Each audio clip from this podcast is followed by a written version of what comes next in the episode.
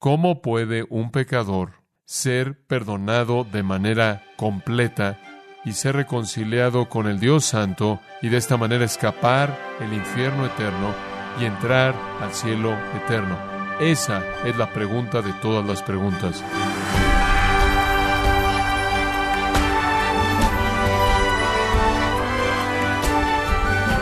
Le damos la bienvenida a su programa Gracias a vosotros con el pastor John MacArthur. El monte Everest está localizado en el continente asiático y tiene una elevación de 8.848 metros. Es una montaña formidable. Pero hablando de teología, ¿sabía usted que muchos eruditos consideran el capítulo de Isaías 53 como el monte Everest del Antiguo Testamento debido a su importancia? Bueno, el día de hoy el pastor John MacArthur en la voz del pastor Luis Contreras nos enseña este pináculo teológico que se encuentra en el Antiguo Testamento, parte de la serie El Evangelio según Dios, aquí en gracia a vosotros. Abra su Biblia en el capítulo 53 de Isaías. Cuando comenzamos este estudio, le presenté el hecho de que la verdad en este capítulo respondería la pregunta más importante, esencial, vital, crítica, que jamás puede ser presentada, que este capítulo proveería la respuesta a la pregunta más seria, de mayor peso, más significativa de todas, que la pregunta que este capítulo responde es más importante que cualquier otra pregunta, es más importante que todas las demás preguntas combinadas, es infinitamente más importante que cualquier otra pregunta combinada. Y la pregunta que es respondida en este capítulo no tiene nada que ver con salud, no tiene nada que ver con riqueza, no tiene nada que ver con éxito, no tiene nada que ver con educación, no tiene nada que ver con sociología, no tiene nada que ver con religión per se, no tiene nada que ver con política, moralidad o filosofía. Trasciende todas esas preguntas y de hecho la pregunta que responde es la pregunta para la cual la Biblia fue escrita. La Biblia fue escrita para responder a esta pregunta, la cual es respondida de manera preeminente en este capítulo mismo. ¿Cuál es la pregunta? La pregunta es esta. ¿Cómo puede un pecador ser perdonado de manera completa y ser reconciliado con el Dios Santo y de esta manera escapar el infierno eterno y entrar al cielo eterno? Esa es la pregunta de todas las preguntas y debido a que todo ser humano vivirá para siempre, o en el infierno eterno o en el cielo eterno, esa es la pregunta que necesita ser respondida de manera más desesperada que cualquier otra. ¿Cómo es que un pecador puede ser perdonado de manera completa y quedar reconciliado con el Dios Santo y así escapar del infierno eterno y entrar al cielo eterno? Esa es la pregunta suprema moral. Esa es la pregunta espiritual suprema. Esa es la pregunta religiosa suprema para la cual ningún sistema de moralidad, ninguna espiritualidad mística y ninguna religión tiene una respuesta fuera de el cristianismo. Y la Biblia es escrita para dar esa respuesta. Si usted toma esa pregunta y esa respuesta de la Biblia, la Biblia es como cualquier otro libro es para esta pregunta y esta respuesta que las escrituras santas fueron reveladas. Y en lo que al Antiguo Testamento concierne, no es respondida en ningún otro lugar de manera tan clara como en Isaías 53. Eso hace que este sea el capítulo pináculo en el Antiguo Testamento. Este es el monte Everest del Antiguo Testamento. Es una profecía inspirada por el Espíritu Santo del significado de la muerte y resurrección de Jesucristo 700 años antes de que Él viniera. Cuando presentamos la serie, le dije que algunos comentaristas a lo largo de los años lo han llamado el quinto Evangelio. Yo no lo llamaría así, yo lo llamaría el primer Evangelio. Y Mateo es el número dos, y Marcos es el número tres, y Lucas es el número cuatro, y Juan es el número cinco. Este es el primer Evangelio. Esto es un relato del Dios hombre que vino al mundo para morir por pecadores, resucitó para proveer salvación y ha sido exaltado al cielo. No solo es el primer Evangelio, inclusive me atrevería a decir que esta es la primera epístola, la primera epístola. Usted puede colocar esta inmediatamente después del libro de los Hechos, antes de Romanos. Porque el mensaje aquí no solo es el mismo mensaje que usted lee en los cuatro evangelios, sino que es la misma interpretación de los evangelios que usted encuentra en los escritos de Pablo y Pedro y Juan.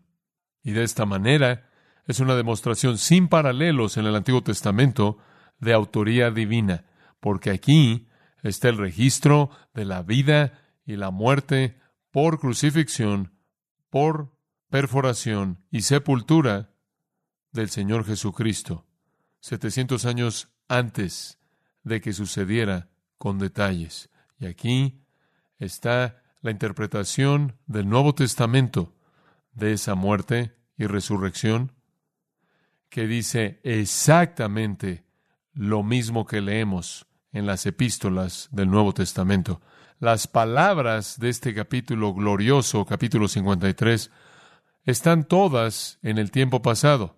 Y mientras que es una profecía del futuro, no es en particular primordialmente una profecía de los acontecimientos de la vida de Cristo. En primer lugar, es una profecía de la conversión final de Israel, cuando en el futuro, como Zacarías lo expresó, mirarán a aquel a quien traspasaron y llorarán por él como se llora por unigénito, y el espíritu de gracia y oración viene sobre ellos, y la fuente de limpieza les es abierta y llegan a conocer a Dios. Eso es lo que Zacarías 12 y 13 dice que va a suceder en el futuro.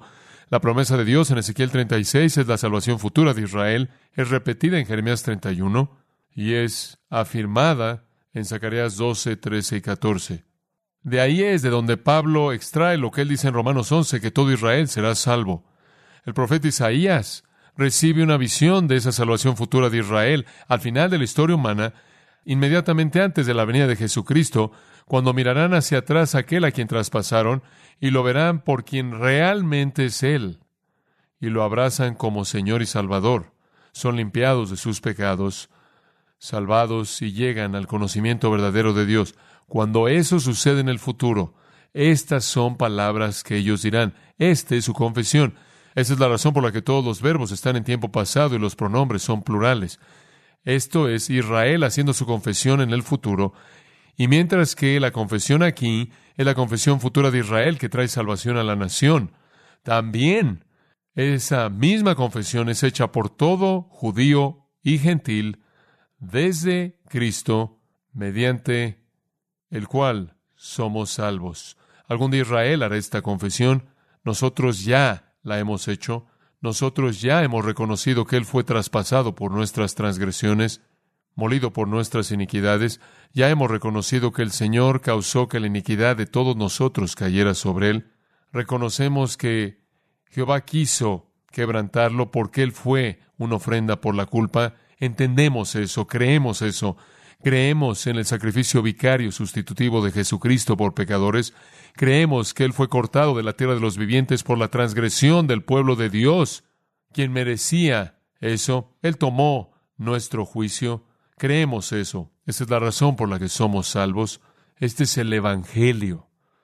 Esta confesión es el corazón de la teología de la salvación. Aquí está la doctrina de la justificación por la imputación de nuestros pecados al justo. El siervo de Jehová quien se convierte en el sacrificio sustitutivo, muriendo en nuestro lugar, tomando el castigo dado por Dios por nuestros pecados y por todos los pecados de todos aquellos que jamás creen en Él. Y un día los judíos dirán esto, y ya lo hemos dicho, Él fue traspasado por nuestras transgresiones, Él fue quebrantado por nuestras iniquidades, el castigo de nuestra paz cayó sobre Él, y por su llaga sus azotes somos nosotros curados. Algún de los judíos dirán, Jehová ha causado que la iniquidad de todos nosotros cayera sobre él. Algún de ellos dirán, por la transgresión de mi pueblo, quien merecía ser azotado, él fue cortado. Algún día ellos dirán eso. Y escuche, hasta que alguien dice eso, no puede ser salvo. No hay otra manera en la que alguien puede ser salvo. Hay predicadores, pastores, que están contentos de anunciar que los judíos pueden ser salvos en la actualidad sin Cristo. Eso no es verdad. Cualquier judío o cualquier gentil puede ser salvo en la actualidad, pero nadie puede ser salvo sin esta confesión. Nos regocijamos en que algún día la nación hará esa confesión en una gran obra de gracia soberana, cuando Dios, mediante su Espíritu Santo de gracia, venga sobre ellos, los regenere, miren hacia atrás, vean a Cristo, reviertan la decisión que han estado haciendo durante dos mil años y lo abracen como Salvador. Esta es su confesión, esta es mi confesión, esta es la confesión de usted. No se detiene en la cruz. También junto con ellos confesamos que aunque Él fue una ofrenda por la culpa, versículo 10, verá linaje, vivirá por largos días y la voluntad de Jehová será en su mano prosperada, y verá el fruto de la aflicción de su alma y quedará satisfecho. La confesión incluye también la resurrección, su resurrección. Si Él está muerto, ¿cómo puede Él ver su linaje? ¿Cómo puede Él prolongar sus días? ¿Cómo Él puede cumplir la voluntad del Señor y ver el fruto de la aflicción de su alma y quedar satisfecho a menos de que Él resucite de los muertos? Confesamos que no solo Jesús murió, sino que Él resucitó, Romanos 10. Si usted cree en su corazón que Dios lo levantó de los muertos y lo confiesa como Señor, será salvo. Eso es lo que creemos, así es como lo vemos, así es como los judíos lo verán. Pero eso en sí mismo no es la última palabra. ¿Estamos en lo correcto? ¿Estamos en lo correcto? Escuche, este entendimiento de la doctrina de la justificación, expiación sustitutiva vicaria, ha estado bajo ataque desde la época del Nuevo Testamento. Está bajo ataque en la actualidad. Hay teólogos que niegan la expiación sustitutiva de Jesucristo como una provisión por los pecados de todos los que jamás creerán individualmente. Siempre hay una batalla por esta doctrina.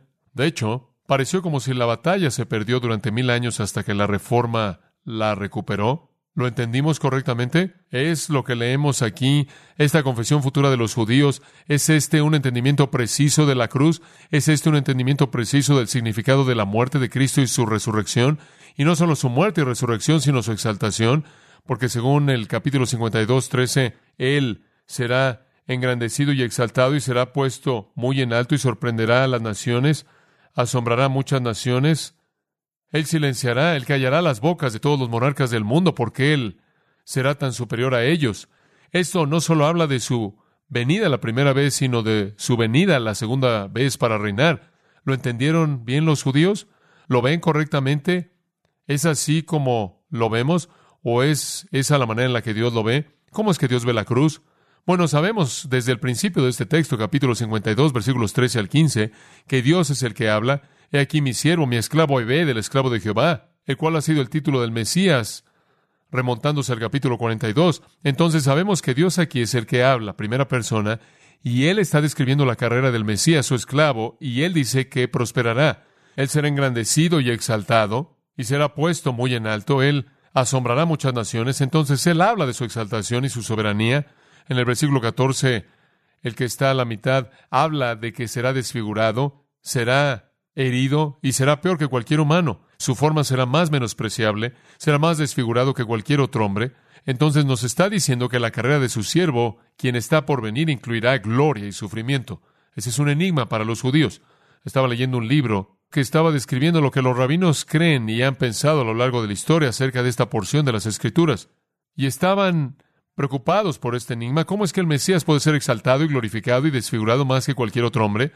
Y las maquinaciones que atravesaron a lo largo de su historia, desde el tiempo pasado de Cristo hasta el día moderno, tratando de explicar cómo es que esto puede explicar al Mesías, son casi infinitas. ¿Cómo es que usted resuelve esto? Bueno, el capítulo 53 lo resuelve simplemente diciendo que antes de que Él sea exaltado, Él será humillado. Entendemos eso. En su primera venida, Él será desfigurado y ejecutado. En su segunda venida, Él va a venir a reinar y a gobernar. Así es como lo entendemos. Pero eso es coherente con la manera en la que Dios lo entiende. Después de todo, es la perspectiva de Dios la que importa.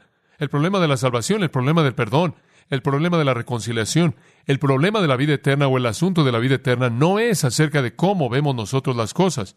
No es la corte final decir cómo es que nosotros lo vemos. La corte final es cómo es que Dios lo ve. Quiero la perspectiva de Dios de la muerte de Cristo y de la resurrección de Cristo. Y entonces tenemos eso en los últimos dos versículos de este capítulo sorprendente. Comenzando a la mitad del versículo 11, Dios habla, todos los pronombres cambian, van de estar en el plural al singular, los verbos van de estar en tiempo pasado al futuro, va de los judíos como una nación viendo de regreso a la cruz, a Dios hablando hacia adelante a la cruz. ¿Y cuál es la perspectiva de Dios? Escuche, comenzando con por su conocimiento. Versículo 11. Por su conocimiento, el justo, mi siervo, justificará a muchos y llevará las iniquidades de ellos. Por tanto, yo le daré parte con los grandes y con los fuertes repartirá despojos, por cuanto derramó su vida hasta la muerte y fue contado con los pecadores, habiendo él llevado el pecado de muchos y orado por los transgresores. Esas son las palabras mismas de Dios, resolviendo el enigma de los versículos 13 al 15 en el capítulo 52. Esta es la perspectiva de Dios. Los pronombres mí y yo, los verbos futuros, Dios hablando de manera personal, prediciendo la realidad misma que los judíos confesarán. Él está prediciendo la muerte del justo. Él está prediciendo que Él se derramará a sí mismo hasta la muerte. Él está prediciendo que será una muerte que llevará el pecado, que Él llevará los pecados de los muchos y que por eso Él justificará a los muchos. Esa es la doctrina de la expiación vicaria sustitutiva, justificación por imputación. Esa es la gran doctrina que ha sido confesada por la generación futura de judíos y por todos nosotros, y Dios la afirma. Dios la afirma. Dios afirma la deidad de su siervo, cuando en el versículo 11 Él lo identifica como el justo. El justo. Diré más acerca de eso en un momento. Él afirma su humanidad cuando Él habla de que Él derramó su vida hasta la muerte y que fue incluido entre los transgresores pero primordialmente él se refiere a su expiación vicaria sustitutiva sacrificial, cuando él dice en el versículo 11 que él llevará las iniquidades, y en el versículo 12, habiendo él llevado el pecado de muchos, inclusive afirma su resurrección, porque él le dará parte con los grandes y con los fuertes repartirá despojos. Él afirma su mediación, su intercesión en la última línea, y orado por los transgresores. Entonces aquí hay una palabra de Yahweh una palabra de Jehová declarando la respuesta a la pregunta suprema de la vida. ¿Cómo es que un pecador puede ser perdonado de manera completa y reconciliarse con Dios, siendo liberado, por lo tanto, del infierno eterno al cielo eterno? La respuesta de Dios es mediante la muerte del justo que muere en el lugar del pecador pagando de manera completa la paga por el pecado. Esta es la afirmación de Dios. Veámoslo de manera más detenida. Dios es el orador, Dios es el que habla, Yahweh, Dios Padre, es el que vuelve a hablar y Él vuelve a presentar a su siervo. Mi siervo lo llama Él en el versículo 11, y eso es lo que Él lo llamó cuando Él lo presentó allá atrás en el 52.13. Mi siervo, el siervo de Jehová. Ese título mesiánico estamos familiarizados con él, pero quiero enfocarme en el justo, el justo. Solo hay uno que puede llevar ese título, uno en este mundo, un humano, un hombre que puede llevar ese título, el justo. Y esa es una designación tan maravillosa del Antiguo Testamento del Mesías, que era familiar para los creyentes del Nuevo Testamento que conocían el Antiguo Testamento. Por ejemplo, Pedro predica este gran sermón en el tercer capítulo de Hechos, y él usa ese título. Él dice, el Dios de Abraham, Isaac y Jacob, el Dios de nuestros padres, ha glorificado a su esclavo, Jesús, aquel a quien vosotros entregasteis y desechasteis en la presencia de Pilato cuando él había decidido liberarlo pero ustedes desecharon al santo y el justo, el justo. Él es el único justo. Esteban predicó ese gran sermón antes de que fuera aplastado debajo de las piedras sangrientas y él dice, ¿a quién de los profetas vuestros padres no persiguieron a los judíos? Ellos mataron a aquellos que habían anunciado previamente la venida del justo, el justo. Ese se había convertido en un título mesiánico. En el capítulo 22 Pablo reitera su testimonio acerca del camino a Damasco y él dice, fui a la casa de Ananías y Ananías me habló acerca del justo. De regreso entonces al capítulo 53, Dios también establece este título aquí, a llamar a su siervo el justo, el único que fue santo sin mancha, apartado de los pecadores, en quien no hubo pecado, de quien se dijo, este es mi hijo amado, en quien tengo que complacencia. Entonces aquí está Dios hablando de su Hijo, su esclavo, el justo, y él dice esto, por su conocimiento justificará mi siervo justo a muchos. Los muchos se refiere a los que creen, los muchos se refiere al pueblo de Dios. Los muchos significa aquellos por cuyos pecados Él murió y expió. Él justificará, esto es, Él proveerá justicia para ellos. Él, mediante su sacrificio, al llevar los pecados de ellos, podrá concederles su justicia. Entendemos la doctrina de la justificación, que Él muere, el justo, para justificar a muchos pecadores. La frase en la que quiero concentrarme, porque usted conoce esas otras cosas, es por su conocimiento, por su conocimiento. ¿El conocimiento de quién estamos hablando aquí? Puede ser de una u otra manera en el hebreo, podría ser por su conocimiento, por el conocimiento de él, y eso es lo que es implícito en unas versiones, por su conocimiento, refiriéndose al conocimiento del siervo, el justo, él justificará a muchos. Podría estarse refiriendo al conocimiento de él, del plan de Dios, su entendimiento del plan de Dios, la sabiduría perfecta que él poseyó. Isaías presenta un punto en el capítulo 1 y capítulo 5 acerca de que los israelitas carecen de conocimiento. Él presenta otro punto muy fuerte en el capítulo 44 de Isaías acerca de que las naciones carecen de conocimiento. Entonces quizás aquí él está diciendo, pero el justo tiene el conocimiento que demanda para hacer la voluntad de Dios y proveer justificación para los muchos. El problema con eso es que no fue por el conocimiento de Él que Él nos justifica. Fue por su qué? Por su muerte, por su muerte. El hebreo nos permite traducirlo de esta manera. Por el conocimiento de Él, del justo mi siervo, justificará a los muchos. La justificación vendrá a aquellos que lo conocen, a Él, que lo conocen. Es mejor interpretar esto como nuestro conocimiento de Él, de su persona, de su obra, de su provisión en su muerte y resurrección, el Evangelio.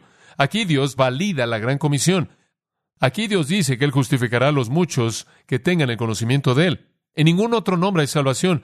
Nadie viene al Padre sino por mí. Escuche, en Romanos 10 Pablo está sobrevolando Isaías cuando él escribe, inclusive hace referencias a varias porciones de Isaías, y Pablo dice esto, él dice, porque todo aquel que invocar el nombre del Señor, Romanos 10, será salvo. Pero después dice, ¿cómo invocarán en aquel en quien no han creído? No pueden. Después él dice, ¿cómo creerán en aquel de quien no han oído? Y después él dice, ¿cómo oirán sin un predicador? ¿Cómo oirán sin haber quien les predique? ¿Y cómo predicarán a menos de que fueran enviados? Y después esa afirmación maravillosa, cuán hermosos son los pies de aquellos que predican las buenas nuevas. Solo son aquellos que lo conocen que pueden ser salvos.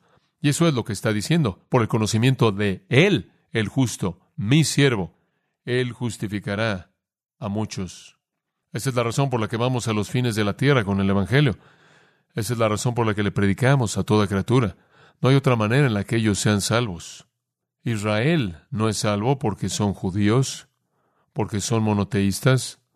Ellos no serán salvos hasta que, como individuos ahora en la época de la iglesia o en el futuro, al final de la época, miren a aquel a quien traspasaron y lloren por él y lo confiesen como Señor. Aquí está el testimonio de Dios de la urgencia de proclamar el mensaje de Jesucristo hasta los fines de la tierra. Los muchos, la gente por quien Cristo murió, solo puede ser salva cuando lo oyen porque la fe salvadora viene, Romanos 10, por oír el mensaje acerca de Cristo. La fe viene por el oír la palabra acerca de Cristo. Ese es nuestro mandato, y ese mandato nos es dado aquí por Dios mismo. Entonces, la gran comisión es colocada aquí en este mismo capítulo y llamado a la fe, fe basada en el conocimiento de la revelación verdadera de Cristo. Y después Dios dice, conociéndolo a Él de una manera salvadora, conociéndolo en fe penitente, justificará a los muchos. ¿Cómo? ¿Cómo es que conocerlo a Él justificará? Porque Él llevará sus iniquidades. Dios cree en la doctrina de la justificación. Dios cree en la doctrina de la imputación porque Dios la ordenó. Él tiene más que decir. La segunda mitad del versículo 12. Estas son las palabras de Jehová, Yahweh, hablando de nuevo de su siervo el justo. Él derramó su vida hasta la muerte. Los verbos siempre son verbos de disposición. Derramó su vida hasta la muerte. Como allá atrás en el versículo 7, Él fue oprimido y Él permitió que lo afligieran. Su disposición está repleta a lo largo de esta porción entera de las Escrituras. Literalmente significa que Él entregó su alma a la muerte. Entonces Dios está haciendo un eco de la confesión que ya hemos leído de los judíos. Sí, Él se entregó a sí mismo a la muerte, después de esta afirmación maravillosa, y fue contado con los pecadores. Literalmente en el hebreo significa Él se dejó a sí mismo ser incluido entre los transgresores. De hecho, Jesús cita esto en Lucas 22:37 antes de que Él fuera a la cruz. Él cita estas palabras mismas. Es una referencia a su encarnación, que literalmente fue incrustado entre los transgresores. Él vivió entre los transgresores. Él se mezcló en este mundo y desde un punto de vista visual, Él no se vio diferente del resto de la gente.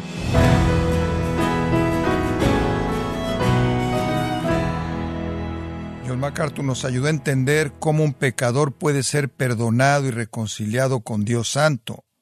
En la serie El Evangelio según Dios, aquí en gracia a vosotros.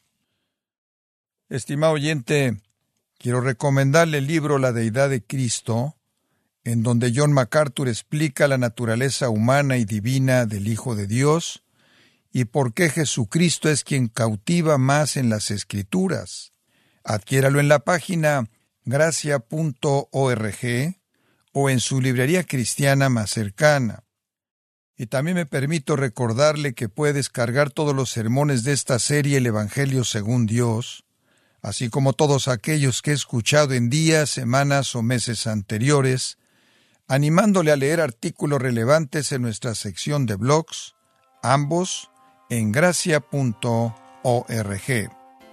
Si tiene alguna pregunta o desea conocer más de nuestro ministerio, como son todos los libros del pastor John MacArthur en español, o los sermones en CD que también usted puede adquirir, escríbanos y por favor mencione la estación de radio por medio de la cual usted nos escucha en gracia a vosotros.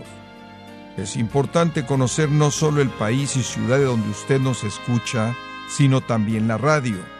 Para quienes contactan nuestro ministerio por primera vez, pueden solicitar una copia del mensaje de promoción sin costo alguno, un mensaje por oyente únicamente. Si usted vive en los Estados Unidos o Puerto Rico, escríbanos a Gracia Vosotros, P.O. Box 4000, Panorama City, California 91412. O puede escribirnos a través del siguiente correo electrónico radio arroba gracia.org.